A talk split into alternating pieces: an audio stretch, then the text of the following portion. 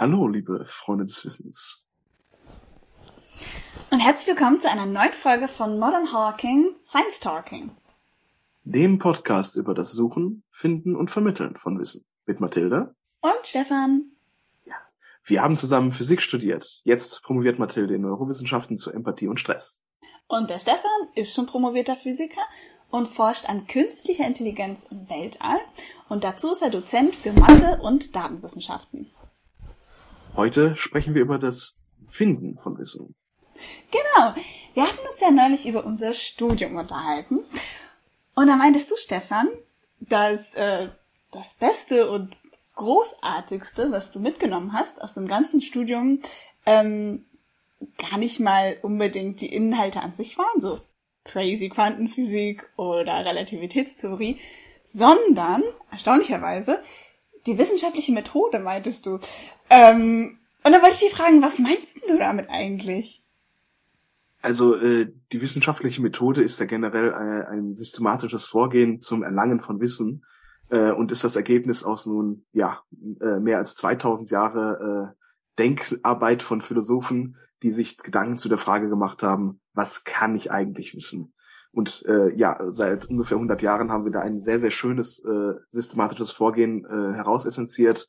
Und äh, wir sehen alle jeden Tag, welche großartigen äh, Werke wir damit äh, ermöglicht haben. Also, äh, dass wir hier jetzt zum Beispiel diesen Podcast aufnehmen, äh, also jedes elektronische Gerät, was wir jemals benutzen und äh, eigentlich alles, was wir äh, in unserem täglichen Leben sehen, was äh, also es gibt so viel äh, Wunder wundersame Dinge der Technik und wunderbare Dinge der Technik, die ohne diese wissenschaftliche Methode gar nicht möglich wären.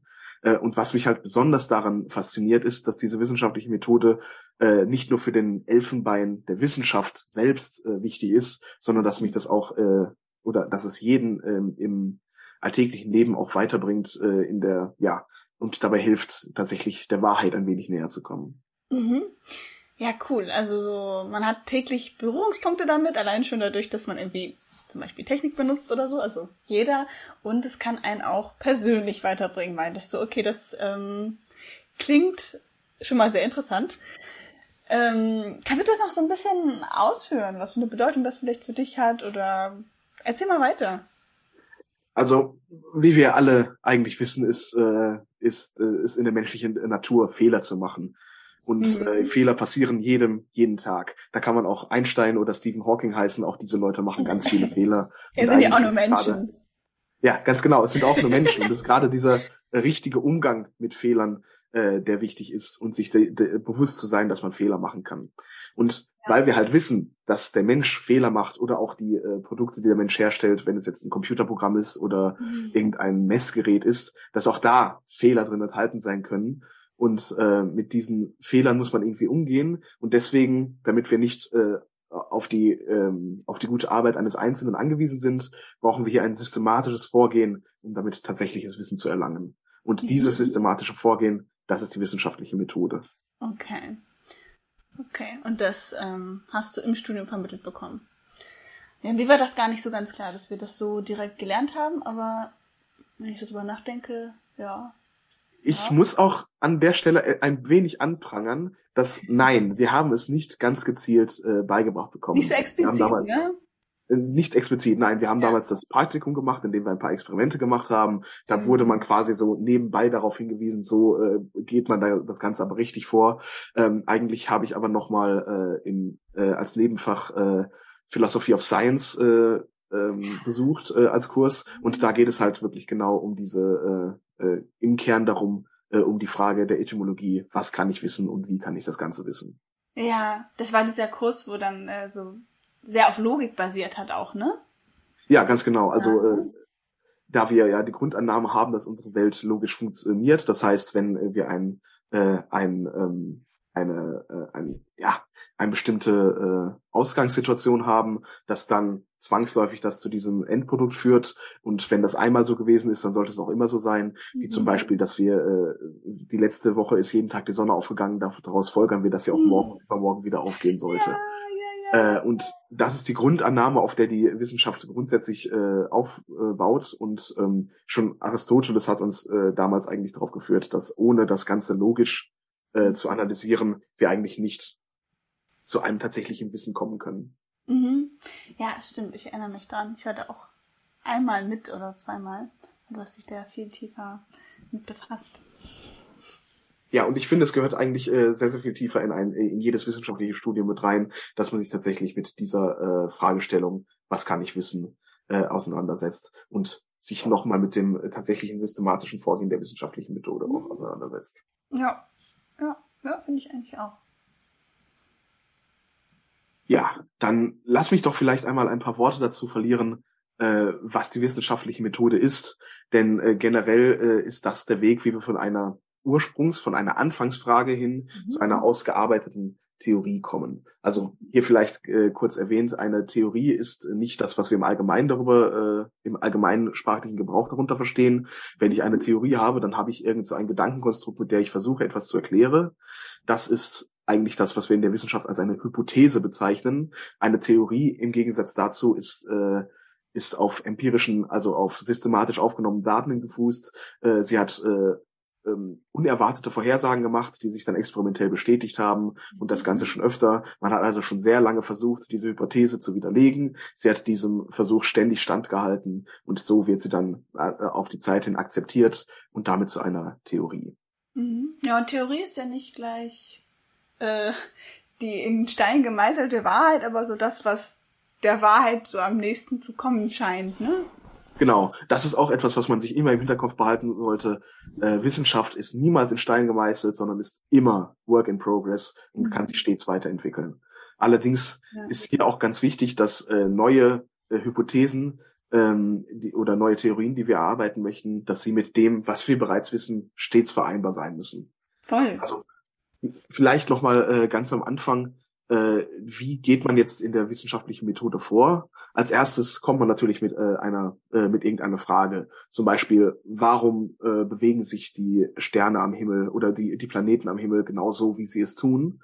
Und dann äh, ist als erster wichtiger Schritt, den man machen muss, erst einmal Recherche. Man ist garantiert nicht der Erste, der sich diese Frage stellt und andere Leute werden sich schon bestimmt viele gescheite Gedanken dazu gemacht haben. Sprich, man muss mit der Recherche erst einmal auf den aktuellen Stand der Forschung kommen und äh, das und äh, so kann man halt seine ähm, seine Frage sehr viel besser ähm, ja sehr viel besser ähm, auch herauskristallisieren. Mhm. Ja, sich dem annähern. Ja, äh, wenn wir hier zum Beispiel mal als Beispiel die Relativitätstheorie von Einstein nehmen wollen, damit hat er ja quasi äh, mit der allgemeinen Relativität eine äh, neue äh, Theorie für die Gravitation gefunden. Mhm. Äh, Newton hatte schon davor äh, eine andere Theorie, äh, die halt ein, äh, die wohl sehr viel einfacher ist und auch für alles, was wir in unserem Sonnensystem und in den meisten anderen Fällen sehen, ist das Ganze richtig. Ja, so klassische Mechanik, ein Apfel fällt vom Baum, sowas ganz Alltägliches, ja. Ja, ganz genau. Und das hat Newton auf jeden Fall schon richtig beschrieben. Es gibt halt nur bestimmte Grenzfälle. Wenn wir zum Beispiel ganz nah an sich drehende schwarze Löcher herangehen, da bricht dann Newtons Vorhersage zusammen. Und äh, in solchen Fällen müssen wir dann die allgemeine Relativitätstheorien hernehmen, die die äh, klassische Newtonsche äh, Gravitation erweitert hat. Allerdings in den äh, nicht außerhalb dieser Grenzfälle, wenn wir die Bewegung innerhalb unseres Sonnensystems anschauen, dann sind die Ergebnisse eigentlich nahezu identisch. Äh, sprich, die, ähm, die allgemeine Relativitätstheorie, also die erweiternde Theorie, die beinhaltet alles, was wir schon vorher in der Theorie, äh, in der vorherigen Theorie beinhaltet hatten und was sie gut beschrieben hat. Auch das muss genauso gut durch die neue Theorie beschrieben werden. Plus noch etwas, wo, äh, wo die vorherige Theorie gescheitert ist. Mhm. Ja, das finde ich immer so cool. Das heißt, man kann eigentlich alle Rechnungen, also nicht alle, aber auch diese klassischen alltäglichen Berechnungen ähm, mit der relativistischen Theorie rechnen und im, äh, im Grenzfall ähm, ja, kommt es dann halt nicht mehr ganz so hin. Ganz genau. Also ähm, wir haben also eine bestimmte Frage, wie, äh, wie bewegen sich unsere Planeten oder wieso bewegen sich unsere Planeten so, wie sie es tun. Dann haben wir die Recherche, was haben denn schon äh, unsere Vorgänger, Galileo zum Beispiel, dazu herausgefunden. Dann stellen wir eine Hypothese auf, äh, im Fall von Newton also, dass sich zwei verschiedene Massen äh, ständig anziehen. Mhm. Also jede zwei verschiedene Massen werden sich anziehen. Daraus kommen wir eine Vorhersage, zum Beispiel, dass äh, nächste Woche dann ähm, zu dieser und jener Zeit eine Sonnenfinsternis eintreten wird. Mhm. Und letztendlich können wir dann das Experiment machen. Wir können schauen, ob diese Vorhersage tatsächlich eintritt.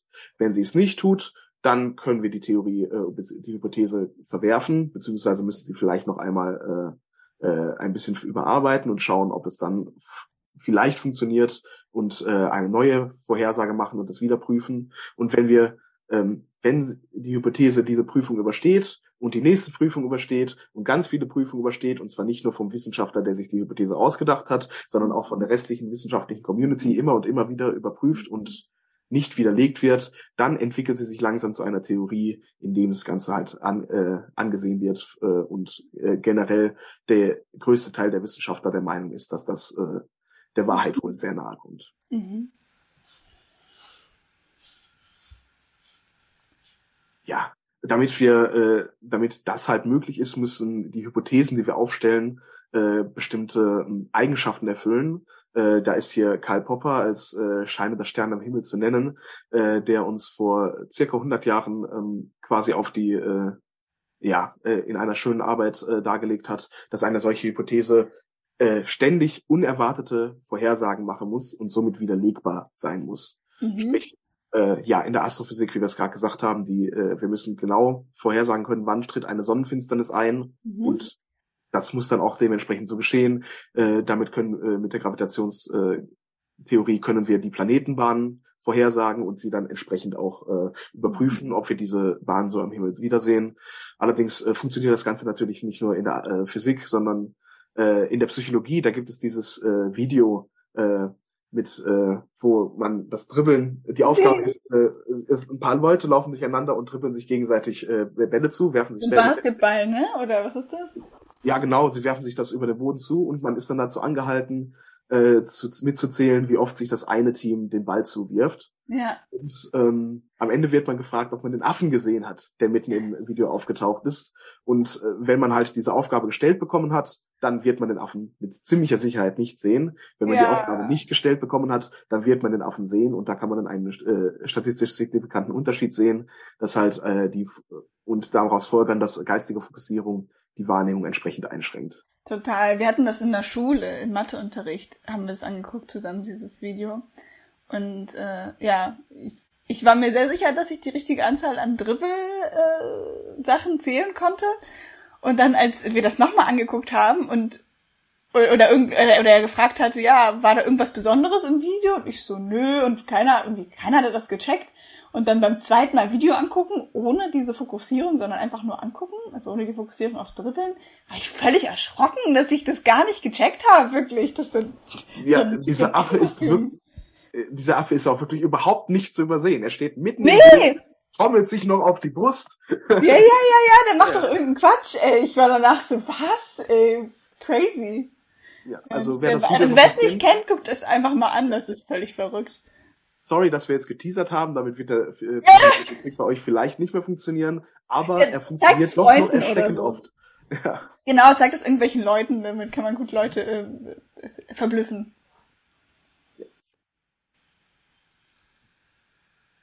Ja, wenn also die ähm, Hypothese, die wir aufgestellt haben, eine schöne unerwartete Vorhersage macht, dann äh, müssen wir ein entsprechendes Experiment dazu durchführen. Und ähm, die Frage ist nun, äh, wie sieht ein solches Ri Experiment richtig aus? Mhm. Ich schaue mir also quasi das Ergebnis, äh, äh, das Vorgehen an und jedes Mal, wenn es so äh, endet, wie ich es haben möchte oder wie die Hypothese sagt, dann mache ich einen Haken und die anderen Male zähle ich nicht. So sollte es zum Beispiel nicht sein, nee, sondern wichtig ist, dass man die, ähm, dass man ein ergebnisoffenes Experiment hat und äh, alle Daten systematisch erfasst. Ja. Hier haben wir dann ähm, einen, den sogenannten Confirmation Bias, den Bestätigungsbias. Ja das ist äh, einer von vielen Cognitive Biases, also von äh, menschlichen Denk Gedankenfehlern oder Denksfehlern. Oder engen Denkstrukturen, die zu nicht so sinnvollen Ergebnissen führen. Lass uns dann mal drüber quatschen in einer anderen Folge. ja, genau. Und vielleicht noch mal ganz kurz äh, gesagt, dass diese Fehler treten bei allen von uns auf, auch bei allen Wissenschaftlern. Wir sind uns ja. dieser Fehler bewusst und trotzdem treten sie auf. Auch bei Stephen und Hawking. auch bei Stephen Hawking und bei, äh, bei Einstein, besonders als er seine größte Eselei gemacht hat. können wir dann alles besprechen. Aber ja, äh, diese Fehler sind da, derer können wir uns nicht entledigen. Äh, je besser man sich dieser bewusst ist, desto besser kann man mit denen umgehen. Aber ganz los wird man sie nicht. Deswegen brauchen wir halt dieses systematische Vorgehen. Und dazu äh, äh, zählt halt das systematische Erfassen aller Daten, die äh, sinnvoll sind für ein Experiment. Also das äh, solche Daten nennen wir dann empirische Daten. Mhm. Und grundsätzlich sollte das Ziel des Experimentseins die Hypothese zu widerlegen. Ja, und es wird ja auch immer mehr zum Glück ermutigt, ähm, Results ähm, zu publizieren, also auch äh, Sachen, wo man äh, nichts gefunden, also Studien, wo man halt nichts gefunden hat oder das Gegenteil gefunden hat, ähm, dass man das trotzdem publizieren kann und das auch ähm, aufgenommen wird. Und das finde ich eine sehr gute Entwicklung. Ja. Ganz genau. Das war ja in der äh, Medizin eine lange Zeit ein äh, recht großes Problem, mhm. dass dann, äh, also Medikamentenstudien sind hauptsächlich natürlich von den pharmazeutischen Unternehmen bezahlt. Äh, das, ja. äh, die sollen es ja auch bitte bezahlen, wenn sie ihre eigenen Medikamente auf den Markt bringen möchten. Äh, das äh, Problem war dann aber, dass man äh, ganz oft gefunden hat, äh, wenn dann das Experiment äh, herauskam, okay, dieses Medikament wirkt nicht, dann haben sie es einfach nicht veröffentlicht und haben so lange das Experiment wiederholt, bis sie dann ein Experiment, äh, bis sie dann eine Durchführung hatten, wo sie eine Wirkung nachweisen könnten. Ja. Hätten sie, äh, mittlerweile wird man in der Medizin, muss man vorher anmelden, was für ein Experiment man macht und ja, wenn es dann zu einem schlechten Ergebnis kommt, muss man das Ganze publizieren, damit wir dann so die entsprechenden Medikamente herausfiltern können, die nicht die gewünschte Wirkung haben. Ja, was heißt auch schlechtes Ergebnis ist ja einfach so, wie es ist, ne? Also. Ja, genau, das ist es. Aber äh, äh, aus Sicht des pharmazeutischen Unternehmens ja. ist es ein schlechtes Ergebnis, wenn sie damit ihre Medikamente nicht vertreiben können. Genau, ja, das stimmt, das stimmt, das stimmt. Also dieses äh, äh dieses ökonomische ähm, Antrieb, den ja. kann man natürlich auch äh, absolut verstehen. Deswegen ja. brauchen wir halt hier systematische äh, Kontrollmechanismen, äh, um das Ganze halt auch für den Patienten letztendlich äh, so nutzvoll wie möglich zu machen. Und eigentlich hat es ja die Medizin, seitdem wir ähm, die, ähm, ja, seitdem sie äh, äh, forschungsbasiert ist und äh, testbasiert ist, äh, hat sich die Medizin ja auch davon, dazu entwickelt, dass sie sehr viel mehr Nutzen bringt als Schaden bringt. Ja. Äh, ja, aber das soll heute nicht das Thema sein. Ja, und außerdem, ich möchte noch einwerfen, es ist nicht nur das mit der Finanzierung zum Beispiel bei pharmazeutischen Unternehmen oder so. Es ist ja wirklich mal, wenn man mal so ehrlich über die Wissenschaftsalltag spricht, so als Forscher, man möchte auch einfach was Cooles publizieren. Man braucht ein paar Publikationen, so um in der Karriere voranzukommen. Es ist ja auch eine Sache und wenn man irgendwie, wenn jetzt irgendwie Journals keine Studien publizieren, wo sozusagen Null Findings drin sind, macht's macht es auch einfach schwieriger, also für einen persönlich. Ähm, abseits jetzt von der von der ganzen Finanzierungssache. Aber da können wir auch mal drüber reden, über so Alltag ja, denke, in der Forschung und so weiter. Ja, und diese Schattenseiten der Forschung, dass halt nicht mhm. jedes äh, Null-Finding auch publiziert werden kann, weil die Journals sich, äh, sich weigern. Ja, darüber machen wir noch mal eine eigene Sendung. Genau. Na, jetzt erstmal weiter hier. Ja. Also, äh, wir haben also unsere äh, Frage gestellt, haben dazu recherchiert, haben unsere Hypothese mhm. aufgestellt und haben Vorhersagen gemacht und dazu ein Experiment durchgeführt. Und ein einzelnes Experiment reicht jetzt noch nicht, damit unsere Hypothese zur, äh, zur Theorie wird, sondern es muss vielfach getestet werden und sehr viele verschiedene unerwartete ja. Vorhersagen müssen als tatsächlich wahr gezeigt werden. Mhm. Äh, und das auch nicht nur von dem einen Wissenschaftler, sondern von den Kollegen, die auch äh, äh hoffentlich ihre eigene Hypothese haben, die sie dagegen stellen wollen. Und dann soll, äh, soll, sollen die verschiedenen Hypothesen darum ringen, ähm, ja, welche denn die bessere ist. Mhm. Und ähm, ja, das ist halt ähm, äh, sehr, sehr wichtig, dass man hier äh, nicht einfach nur eine Hypothese hinstellt und sie dann äh, als glorreich neues, äh, als glorreiches äh, neue Welt verkündet und äh, dann äh, richtet sich die ganze Wissenschaft danach, sondern eigentlich besteht die Wissenschaft äh, ganz essentiell aus dem gegenseitig kritischen Hinterfragen, das äh, Testen und Versuchen zu widerlegen von ja. den neuen Erkenntnissen und nur das, äh, diejenigen Erkenntnisse, die diese Tests sehr, sehr oft äh, äh, überstehen, die werden weiterhin akzeptiert und ähm, werden so ähm, über die Dauer zu einer Theorie. Natürlich auch nur, wenn sie einen letztendlich praktischen Nutzen haben. Mhm. Äh, es gibt da die äh, schöne Theorie vom, ähm, vom Laplace'schen Dämon, dass äh, wir und eigentlich nur vom, der. Laplace'sche Dämon, mhm. dass wir eigentlich nur äh, die Hirne sind, die in einem äh, äh, hochtechnologischen Gerät eingepfercht sind und alles, was wir so an äh, Sinneseindrücken bekommen, sind eigentlich nur elektrische Stimuli, die dieses Hirn bekommt und eigentlich ist die Welt um uns herum gar nicht existent. Das ist eine sehr schöne Hypothese. Ja, ja. Allerdings gibt sie uns keine, ähm, keine widerlegbaren Vorhersagen äh, mhm. und äh, vor allen Dingen hat sie auch überhaupt keinen praktischen Nutzen. Denn prinzipiell ja. verhält sich unsere Welt genau so, als wäre sie so vorhanden, wie sie das ist. Und selbst wenn letztendlich der Laplace Dämon wahr ist, hilft uns das in unserem Alltag nicht weiter. Ja, gab's nicht auch dieses mit diesem Spaghetti-Monster oder so? War das nicht auch sowas ähnliches? Ja, aber da geht's darum, äh, ah. zu, zu zeigen, dass man nicht äh, widerlegen kann, dass es einen Gott gibt. Ah, ach so, ach so, oh Gott, okay, das ist ja ganz ja. anderes. Äh, das äh, geht, äh, gilt auf einen kognitiven Bias ein. Ich glaube, da können wir dann sehr ja, ja. drüber sprechen. Okay. ja, aber vielleicht einmal als ähm, äh, die zwei großen glorreichen Vorreiter, äh, die dieses vielfache Testen von sehr unerwarteten Vorhersagen äh, meisterlich immer wieder überstehen. Das sind natürlich in der Physik äh, die allgemeine Relativitätstheorie. Äh, wir haben schwarze Löcher, wurden vorhergesagt, die haben wir gefunden. Mhm. Gravitationswellen, äh, jetzt mhm. kürzlich haben wir sie gefunden. Sie wurden vor 100 Jahren vorhergesagt und jetzt erst können wir sie finden. Und das sind nur zwei der neulichen. Äh, ja, äh, wir haben mittlerweile ein schwarzes Loch tatsächlich direkt aufgenommen. Ja, also direkt, stimmt. wie man ein schwarzes Loch aufnehmen kann. Äh, und ähm, das sind halt äh, fotografiert quasi, ne? Findings. Wie bitte? Fotografiert quasi, richtig, ne? Ja, wir haben es fotografiert. Ja. Das sind großartige Findings, die man vor dieser Theorie sich niemand hätte ausmalen können. Mhm. Und das äh, macht halt, äh, ist halt super schön. Äh, auf der anderen Seite haben wir die Quantenphysik und tausende erfolgreicher Experimente äh, immer wieder versuchen, äh, die Wissenschaftler am CERN äh, unser Standardmodell äh, wieder zu zerschlagen und zu zeigen, nein, das ist doch noch nicht alles, aber dieses Standardmodell, dieses verflixte Standardmodell ist einfach viel zu gut und scheint einfach komplett immer wieder zu stimmen. Und ja, darauf aufbauend funktioniert halt die Quantentechnik, die wir schon heute in den Computern haben. Und äh, ja, das hatte ich ja schon eingangs erwähnt, was wir daraus für tolle Sachen haben. Eine wichtige Sache ist hier vielleicht noch zu sagen, dass nicht nur die einzelnen Menschen Fehler machen, sondern auch äh, Communities machen Fehler mhm. und auch die ja. wissenschaftliche Community macht Fehler. Ja. Und deswegen ist es ganz wichtig, dass ähm, diese wissenschaftliche Methode eine generationsübergreifende Aufgabe ist. Hier ist vielleicht noch die Arbeit von Thomas Kuhn, äh, äh, Thomas Kuhn zu nennen, ähm, der halt gesagt hat, dass ein großer Paradigmenwechsel, wie zum Beispiel der von der klassischen Mechanik zur Relativitätstheorie, wie er vor 100 Jahren äh, gekommen ist, das ist nichts, was von jetzt auf gleich passiert, sondern äh, eigentlich müssen die alten, die noch in dem, äh, äh, die alten Wissenschaftler, die noch in dem klassischen System aufgewachsen sind, erst wenn die über die Zeit aussterben und die neuen mit der neuen Idee schon äh, vertraut äh, studiert äh, im Studium schon vertraut gemacht werden, erst dann wird es sich eigentlich über mehrere Generationen durchsetzen und ähm, auch wenn man vielleicht mal äh, Trends hat, die ändern sich über die Generationen und was über die Generationen an Theorien übersteht, das können wir mit ziemlich großer Sicherheit als wahr bezeichnen. Mhm. Ja. Wie war nochmal dieser Spruch da?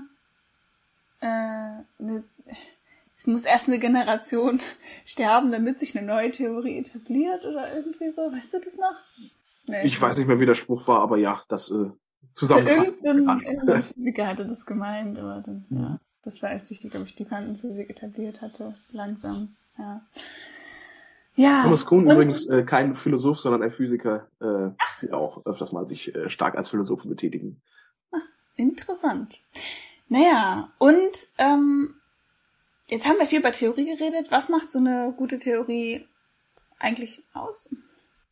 Ja, also äh, eine gute Theorie, mal darüber hinaus, dass es eine Theorie ist, das heißt, dass äh, sie gute Vorhersagen, äh, erstaunliche Vorhersagen gemacht hat, die als wahr äh, mit ex äh, empirischen Experimenten herausgefunden wurden, sollte natürlich einfach sein oder so einfach wie möglich, damit sie halt äh, gut einsetzbar ist und auch ähm, äh, zu weiteren äh, Vorhersagen äh, leicht benutzt werden kann. Äh, so einfach wie möglich finde ich ziemlich cool, weil dann man denkt ja manchmal, man will irgendwas Kompliziertes machen, aber es ist wirklich so einfach wie möglich. Mhm. Einstein hatte noch den Anspruch, dass äh, eine gute Theorie muss einem Siebenjährigen erklärt werden können, ansonsten ist sie nichts wert. Geil. Allerdings glaube ich, dass wir da mittlerweile etwas drüber äh, hinfort sind, äh, wie ich die Quantenfeldtheorie einem Siebenjährigen äh, verständlich beibringen möchte. Puh. Jetzt ist die einfach nicht gut genug, die QFT. Ja. Dafür macht sie aber, äh, hat sie aber schon sehr, sehr viele Tests sehr gut überstanden.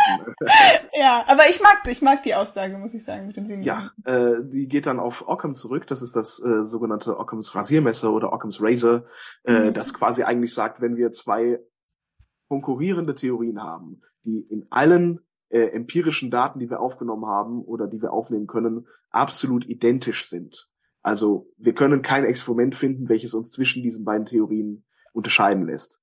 Dann sollten wir uns immer für das, äh, für die Theorie entscheiden, die einfacher ist. Sprich, ja. mit weniger Parametern auskommt, die äh, mit weniger Grundannahmen auskommt äh, und oder die ähm, ja, die man äh, auf kürzeste Art und Weise niederschreiben kann. Mhm. Okay, ja. Wichtig ist hier nicht äh, einfach nur zu sagen, okay, ich habe eine einfache Erklärung, einfachere Erklärung, deswegen ist sie besser nach Occam's Razor, mhm. sondern wichtig ist, dass diese äh, zwei Erklärungen eigentlich absolut identisch in ihren Vorhersagen sein müssen. Dann nimmt man davon die einfachere. Mhm. Ansonsten können wir ein Experiment finden, um zu zeigen, dass die eine vielleicht besser, dass die eine richtiger ist als die andere. Dann nehmen wir, wenn die komplizierte Theorie richtiger ist, dann nehmen wir auch mal die kompliziertere, so zum Beispiel die allgemeine Relativitätstheorie, die eindeutig sehr viel schwieriger ist mhm. als die elektrische Gravitation. Ja, voll, voll. Ja, äh, dementsprechend ähm, eine gute Theorie, äh, sie beinhaltet nicht nur die vorherigen Theorien, sondern sie vereint vielleicht mehrere verschiedene vorherige Theorien. Ja. Zum Beispiel die spezielle Relativitätstheorie, die die klassische Mechanik mit der Elektrostatik verbunden hat und mhm. dann so die Elektrodynamik äh, geben konnte, was halt ohne die Relativitätstheorie noch nicht äh, gelungen ist. Mhm. Äh, das ist eine sehr, sehr schöne Sache. Wenn eine Theorie ja. macht, dann finden wir sie super schön. Äh, und auf der anderen Seite ähm, sollte sie auch die vorherigen Theorien nach Möglichkeit vereinfachen, äh, was jetzt in diesem Fall auch wieder ähm, der Fall, äh, ja, die Relativität hat es eigentlich sehr viel einfacher gemacht. Nicht unbedingt vom Verständnis her. Da gibt es einige hübsche Gedankenexperimente. Da kann man wunderbar sich stundenlang drüber den Kopf zermürben und hat immer noch keine Antwort. Mhm. Allerdings ist die Mathematik, mit der man das Ganze ausrechnet, eine sehr viel einfachere als die, die wir äh, vorher zu verwenden mussten. Mhm. Ja. Darüber hinaus hat eine gute Theorie Erklärungswert. Sprich, äh, wir können dann mit dieser neuen Theorie, können wir uns für bestimmte äh, Beobachtungen, die wir im Alltag haben, eine Erklärung und ein äh, Erklärungsmuster dafür herausnehmen und dann quasi so auch äh, gute Prognosen machen. Ähm, hier würde ich vielleicht mal als Beispiel nennen, dass wir jetzt, äh, nachdem wir die Hormone, Botenstoffe und Gehirnmuster etwas besser verstanden haben, können wir die menschliche Reaktion auf bestimmte Einflüsse sehr viel besser verstehen. Äh, was mir jetzt da spontan einfällt, ist, äh, dass man äh, angeschaut hat, wie reagiert das menschliche Gehirn unter LSD-Einfluss. Und man hat gesehen, dass die verschiedenen Gehirnareale sehr, sehr viel stärker miteinander äh, kommunizieren. Äh, und so kommt es dann halt dazu, dass man äh, Musik äh, riechen und fühlen kann, beziehungsweise äh, ja, dass man halt verschiedene Einfluss. Sinneswahrnehmungen, dass sie miteinander vermischen, dass man aber halt auch auf total irrsinnige Gedanken kommt, die man in einen klaren Kopf niemals haben würde und die man im klaren Kopf sofort als absoluten Schwachsinn äh, verwirft. Ja, was heißt klarer Kopf? Aber wenn man nicht auf der Substanz ist, ne? Ja, das finde ich auch, äh, das fand ich auch richtig cool. Das hatten wir auch an der Uni. Oder dass man so Farben fühlen kann oder so, einfach weil mhm. sich die, die ganzen Bereiche auch verknüpfen. Das, das ist echt cool, ja. Ja, äh, dadurch halt auch dieses holistische Gedankenbild, was man dann äh, relativ oft äh, damit einhergehend sieht, dass alles miteinander verbunden ist meiner Meinung nach ist das ein ziemlich lang andauernder Trip, der in den 60ern angefangen hat. Äh, und äh, ja, ich denke, dass das äh, wie alles miteinander verbunden ist. Aber auch darüber wollen wir heute nicht sprechen. Nö, das ist ja nochmal ein ganz neues Fass. Okay. Ja, naja, jetzt ja. haben wir noch, genau, wissenschaftliche Methode. Ähm, ich würde vielleicht noch ganz kurz anmerken, dass eine gute Theorie auch noch äh, möglichst allgemein ist und nicht nur sich auf einen Spezialfall bezieht mhm. Und äh, dass sie halt auch inspirierend ist und damit weitere Forschungen ermöglicht. Äh, so zum Beispiel die äh, Quantenmechanik hat äh, zur Quantenfeldtheorie geführt und das hat äh, zu Nanotechnologie geführt und oh. auch heute noch 100 Jahre nachdem diese Theorie äh, erdacht wurde, äh, forschen wir in Materialforschung und äh, ja, zum Beispiel nehmen wir, äh, haben wir hübsche äh, Nanobeschichtungen, die wir in die Innenseite von äh, Ketchupflaschen machen, damit äh, diese, damit der Ketchup restlos aus der Flasche herausgeht. Äh, und äh, derartige Sachen.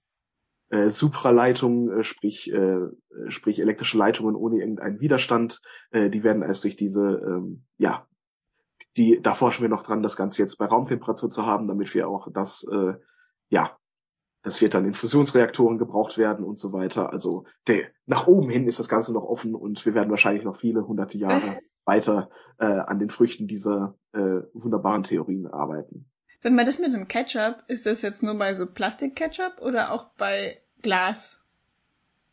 So äh, in einer Glasflasche. Ich kann es dir leider nicht sagen, wo es überhaupt zur Anwendung kommt, aber da das Ganze jetzt schon also vor, ich glaube, zehn Jahren entwickelt wurde fast, oh. äh, denke ich, dass es sehr äh, weitreichend angewendet wird. Äh, Crazy, okay. Okay, okay. Aber ja, Glas ist ja an sich so schon sehr, ziemlich rutschend, deswegen. Ja, nee, ich hätte auch eher gedacht, wird eher Plastik dann, ja, oder so, Kunststoff. Okay, naja, dann ähm, würde ich sagen, wollen wir langsam mal abschließen. Ich wollte dich aber noch fragen, jetzt, du hattest ja auch am Anfang gesagt, eben, dass sich das, dieses ganze wissenschaftliche ähm, Methode und so weiter, dass dich das halt auch persönlich im Alltag irgendwie begleitet. Ähm, kannst du da vielleicht noch ein bisschen was zu sagen? Ja, also ähm, eingängig erwähnt, ich hatte schon äh, mich seit äh, früher Jugend äh, habe ich äh, mit großer Begeisterung viel in Anführungsstrichen recherchiert und versucht, mein Wissen zu erweitern und habe halt äh, sehr, sehr viel Unsinn dabei mir angeeignet, weil ich nicht mit, mit der richtigen Systematik vorgegangen bin, mhm. sondern immer versucht habe, wenn ich etwas äh, Neues gesehen, äh, wenn ich irgendetwas, äh, irgendeinen tollen neuen Gedanken gefunden hatte, versucht habe, den zu bestätigen und äh, Sachen zu finden, die halt äh, sagen, ja genau, das ist wirklich so. Und eigentlich ist es eine viel bessere Vorgehensweise, zu versuchen, wenn man einen neuen Gedanken hat, ihn zu widerlegen. Mhm. Denn nur wenn es, der Gedanke es schafft, nicht widerlegt zu werden, dann mhm. kommt man damit äh, der Wahrheit näher. Wenn man versuchen möchte, einen Gedanken zu belegen, ein dann findet man überall wieder irgendwelche Indizien, die darauf hinweisen, dass das Ganze funktioniert. Und hier mhm. haben wir dann auch wieder eine Bestätigungsbias. Irgendwelche Sachen, die dagegen sprechen, werden dann gerne mal überlesen oder äh, finden, ja. äh, werden gerne mal wegargumentiert. Und äh, Cherrypicking. Ja, ganz genau. Das Cherrypicking ist hier äh, zu nennen. Äh, sich also nur das heraussuchen, was äh, äh, was gerade meinem Willen geht. Und deswegen ist halt wichtig, stets so vorzugehen, dass man versucht, sich selbst oder die eigene Sichtweise zu widerlegen. Dabei sollten alle Erklärungen, die man sich zusammensucht, kohärent sein. Das heißt, sie müssen zusammenpassen und auch letztendlich schlüssig sein und zu dem passen, was ich in meiner Umwelt finde. Und letztendlich auch eine ganz wichtige Sache, Erklärungen sollten immer wahrscheinlich sein. Ein ganz kurzes Beispiel ist ja aus der Medizin. Dort wird äh, Medizin, äh, neuen Medizinern gesagt, wenn ihr Hufschläge hört, dann denkt nicht an Zebras, sondern an Pferde. Mhm. ist ganz einfach, dass wir, dass es halt sehr, sehr viel mehr Pferde gibt als Zebras und deswegen, wenn wir irgendwo Hufschläge hören, dann wird es wahrscheinlich ein Pferd sein und nicht ein Zebra. Mhm. In der mhm. Medizin bedeutet das dann halt, wenn wir auch etwas vielleicht komische äh, Symptome haben, die gerade nicht zu einer Grippe passen, sollten wir nicht direkt an äh, irgendeine exotische Krankheit, äh, die nur bei Kannibalen auftaucht, denken. Vielleicht erstmal nochmal an ein komisches äh, Anzeichen von der Grippe denken. Und ja, also die Erklärungen sollten wahrscheinlich sein und äh, das, was wir sehen, sollte eben mit unseren Erklärungen quasi wahrscheinlich sein. Mhm. Okay. Alright. Ja. Na dann, ähm, wollen wir mal abschließen? Ja, dann würde ich vielleicht noch einmal kurz zusammenfassend sagen, die wissenschaftliche Methode ist einfach awesome. Es ist ein systematisches Vorgehen zum Erlangen von Wissen, was uns erlaubt, trotz den menschlichen Fehlern, die wir haben, auch äh, Wissen zu erlangen. Und es hilft auch im Alltag sehr, der Wahrheit näher zu kommen. Und äh, das ist das Großartigste, was du in deinem Studium gelernt hast. Ja, ganz genau. Also es ist, äh, es führt mich einfach auch in meinem täglichen Leben weiter. Ich kann viel besser Entscheidungen in meinem Leben äh, führen, äh, treffen und äh, sie führen mich auch zu guten Ergebnissen. Also äh, das ist wirklich eine Sache, die mir äh, in meinem täglichen Leben sehr weitergeholfen hat. Cool. Na Gut, dann. Dann würde ich sagen, das war's dann für heute, liebe Freunde des Wissens. Und dann bis zum nächsten Mal bei Modern Hawking Science Talking. Bis dahin viel Spaß beim Suchen, Finden und Vermitteln von Wissen. Ciao, bis dann. Ciao.